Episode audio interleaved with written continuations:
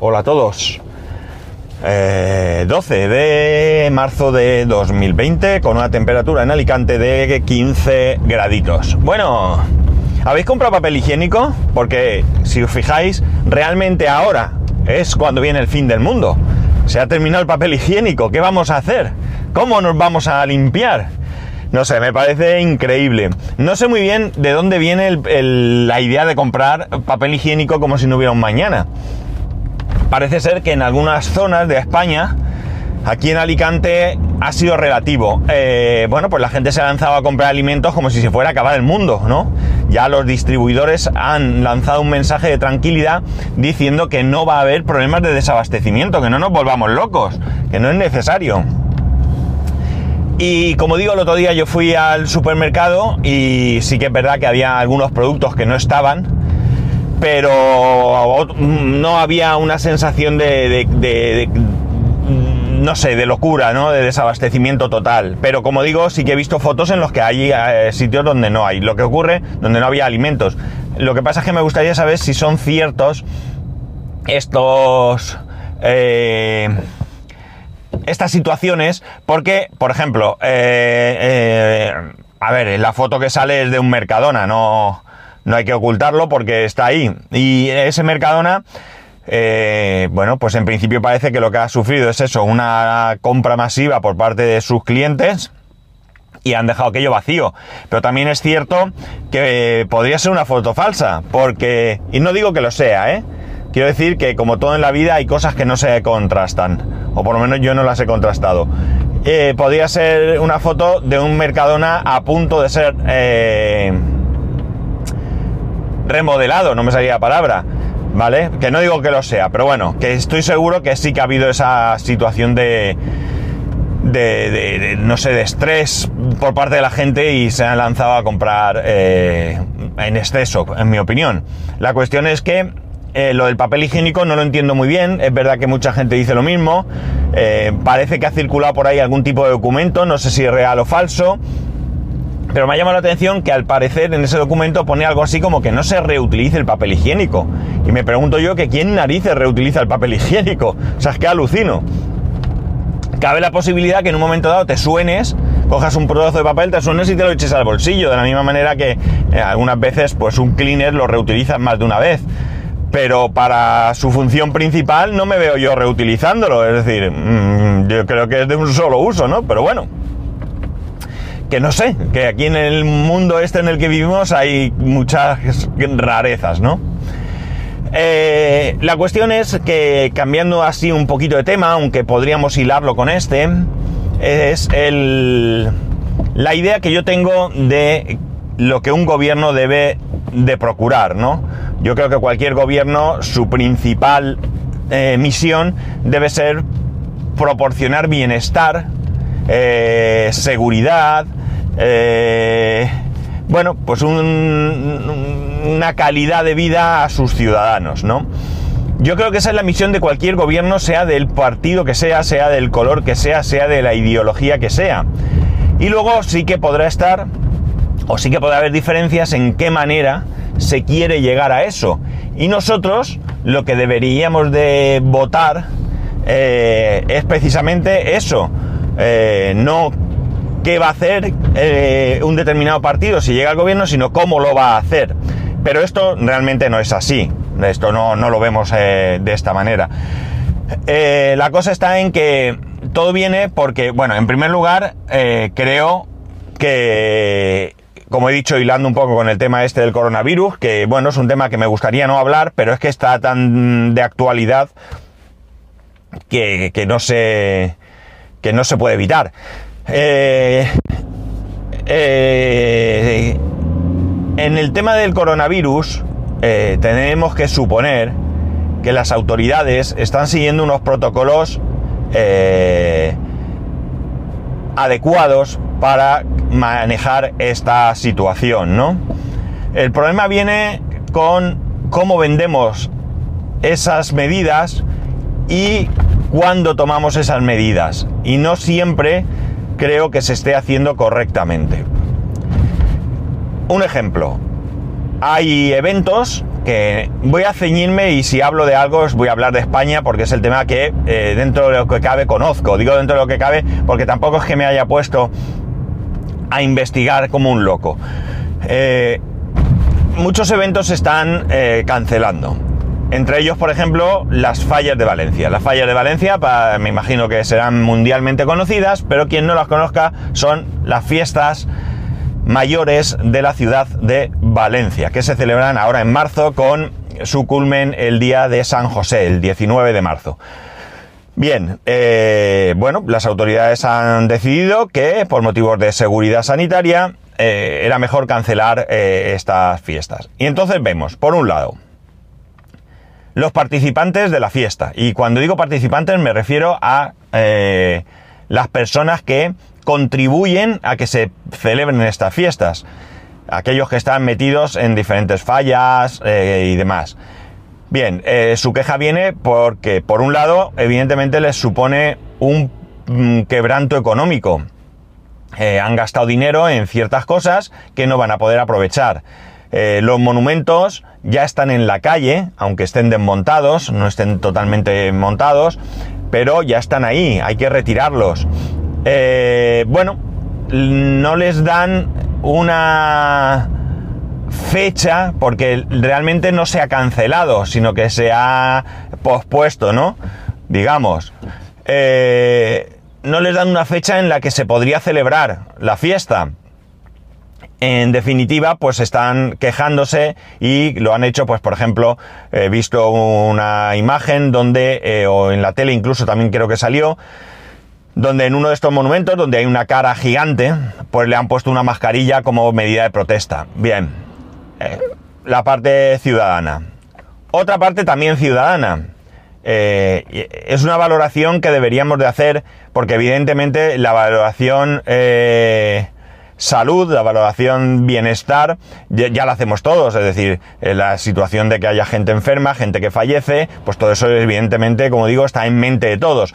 Pero el tema económico parece que está un poco como dejado de lado sí que se comenta, pero eh, bueno, he visto diferentes cifras, pero parece ser que las fiestas estas, eh, las fallas, mueven entre 500 y 700 millones de euros. O sea, es un montón de dinero, es un montón de dinero. De la misma manera que un montón de dinero puede mover, por ejemplo, la Semana Santa Sevillana, por decir, ¿no?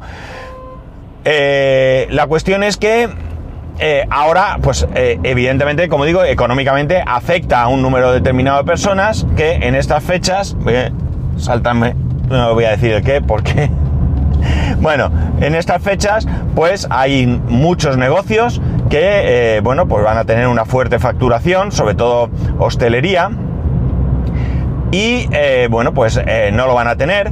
Hay gente que a lo mejor o bien no está trabajando o bien puede hacer horas y eh, tener unos ingresos extras que no van a ser contratados, camareros, etcétera, y por tanto, pues también hay un perjuicio ahí.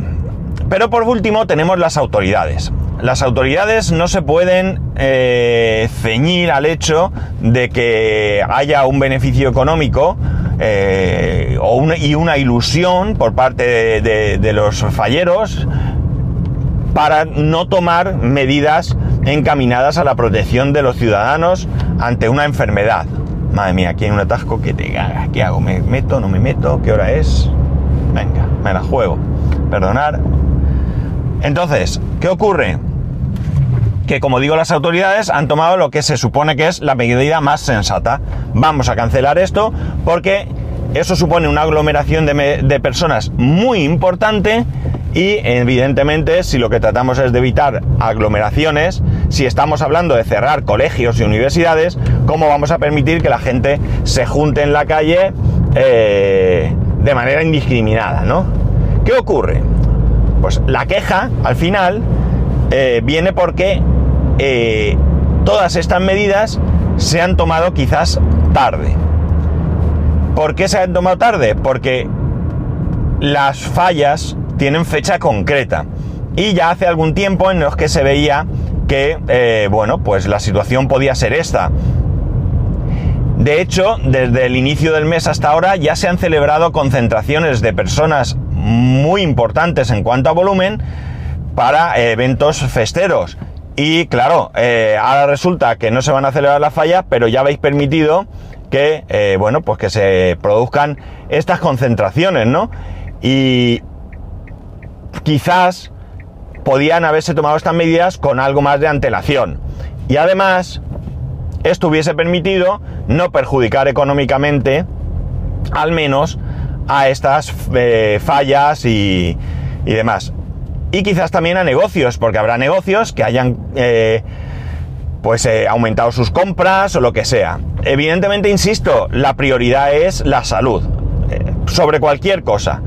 Pero a lo mejor la medida pues se ha querido esperar demasiado. Y yo creo que se podía haber sido más, más prudente tengamos presente que yo no, yo eh, no me cansaré de decir que esta situación, como cualquier otra, debe de preocuparnos, pero no asustarnos, ¿de acuerdo? Si es cierto que hay personas que están en riesgo, eh, en riesgo de perder la vida, me refiero.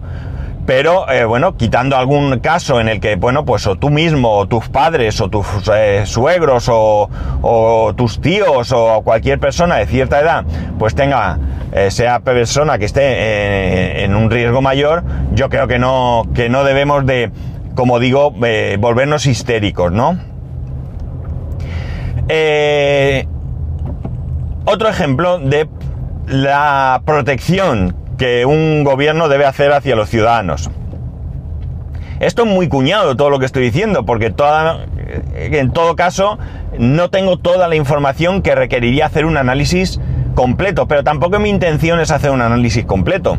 Mi intención es valorar cómo se toman las decisiones. Por lo tanto, con el tema del coronavirus en la comunidad valenciana, eh, no es que yo piense que la medida que se ha tomado es errónea. Lo que pienso es que la manera en que se ha tomado esta medida es errónea, ¿de acuerdo? Más, como digo, otra medida. He leído que el bipartito que gobierna ahora España han llegado a un acuerdo en el que van a lanzar una ley para proteger pues a las personas que en algún momento estén alquiladas y puedan tener un perjuicio económico y no puedan hacer frente al pago de su alquiler. La medida no es generalizada, ¿de acuerdo? Es decir, esa medida lo que ocurre es que tampoco me parece razonable. Va a ser en casos en los que el propietario de la vivienda sea un fondo buitre o en zonas eh, conflictivas, entendiendo por conflictivas zonas donde no haya alquiler, donde no sea fácil encontrar una vivienda en alquiler. Por ejemplo, Alicante. Alicante es una ciudad donde hay dificultades para encontrar alquileres, ¿de acuerdo? Y más, más allá de eso, el problema que viene es que al no haber alquileres, los que hay son caros, ¿de acuerdo? Bien. La medida que dice, la medida parece ser, insisto, sin haber leído la ley, solamente el titular es de unos periódicos que ya sabemos que muchas veces eh, son, mmm, si no manipulados, ¿vale? No voy a decir que sean manipulados, sí que son retorcidos un poco para eh, ser más llamativos. Pues dice que no se va a poder desahuciar a unas personas que no puedan hacer frente al pago del alquiler. Entiendo que en situaciones concretas. Un cara dura no entra dentro de esto, ¿no? El que diga, ah, pues yo ahora no pago porque me protege la ley, no. Ese sí. Pero una familia, por ejemplo, que no pueda tener ingresos. Vale. Me parece bien que se proteja una familia, especialmente si hay niños. Creo que es muy duro dejar sin un hogar, entendiendo como hogar el espacio donde vivir, ¿vale? No el hogar como un núcleo familiar. Eh, es muy duro, ¿no? ¿no? No se puede consentir que personas vivan en la calle. Y no se puede consentir que niños vivan en la calle. ¿De acuerdo? Hasta aquí todo claro. Pero claro, eh, vamos a ver. Mmm,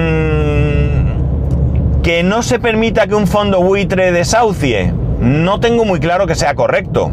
¿De acuerdo? A fin de cuentas, eh, un fondo buitre es una figura legal que, eh, bueno, pues es cierto que se aprovecha de ciertas circunstancias mmm, de ciertas personas o empresas, pero, insisto, a priori es legal.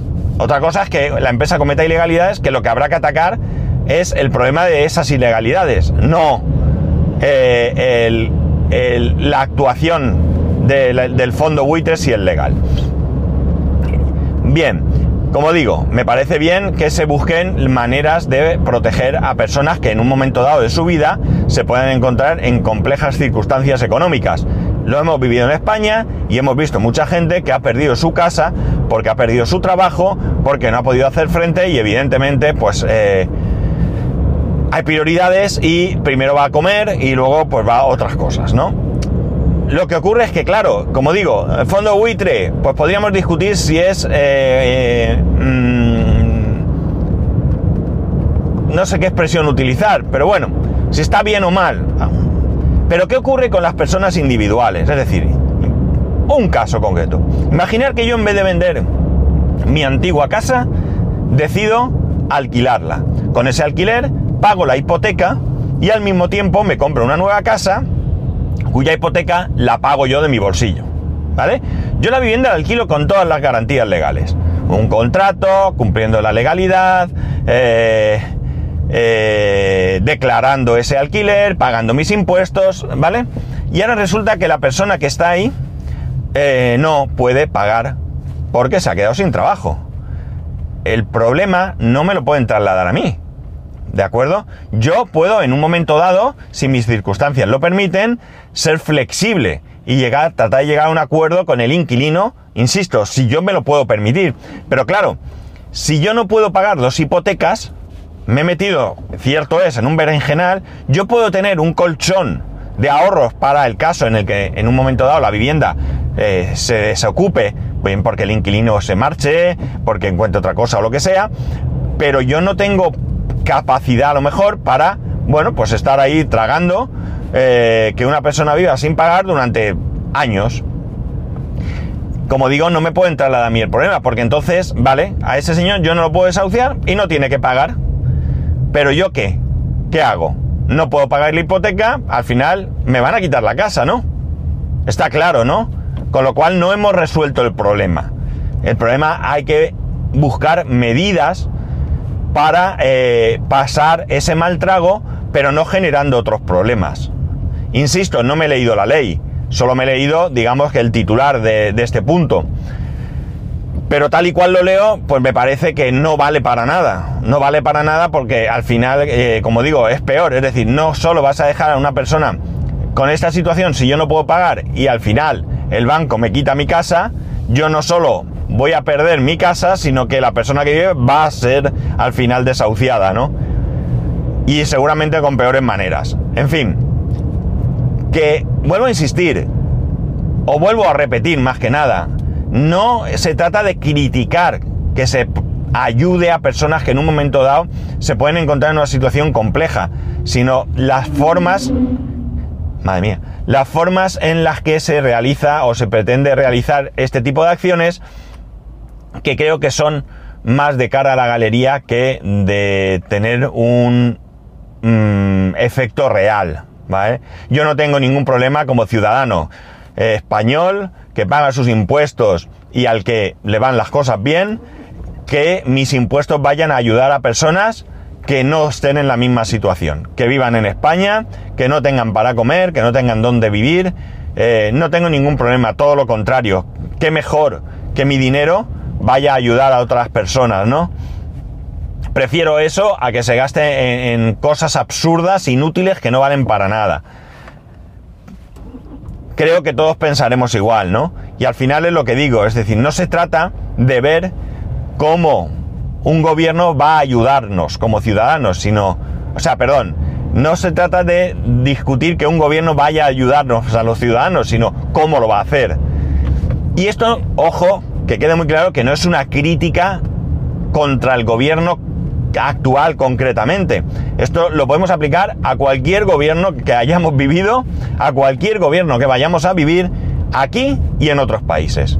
Eh, muchas veces, como digo, se toman medidas que van más a lavar la imagen, a dar una sensación de, que soy la leche y que toda mi preocupación sois vosotros, pero que realmente el efecto al final no es el bueno. Es igual que si se toma, por ejemplo, algo bastante también delicado, se, se crea una ley para la dependencia, pero no se dota económicamente. De poco vale que a mí me digas que tengo, voy a tener ayudas para una residencia, para asistencia domiciliaria, eh, bueno, pues cualquier cosa, si luego resulta que no hay ni un duro y, eh, bueno, pues eh, por mucho que yo pida, o sea, sí, vale, yo te voy a conceder una residencia, pero es que no tengo para pagar. Vale, ya tienes concedida, ole tus huevos, pero ¿y ahora qué?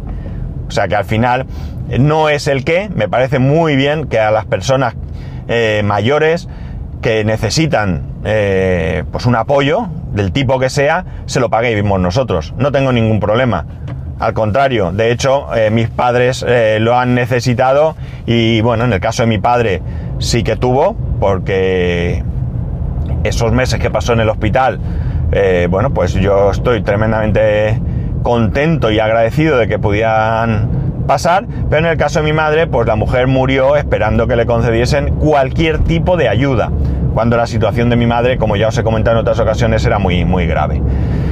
Repito que no se trata de atacar ahora mismo ni a PSOE, ni a Podemos, ni a ningún otro partido, ¿vale? Eh, sino a, la manera en que generalmente se desarrollan eh, las medidas que se toman para, eh, bueno, pues para bienestar y seguridad de los ciudadanos.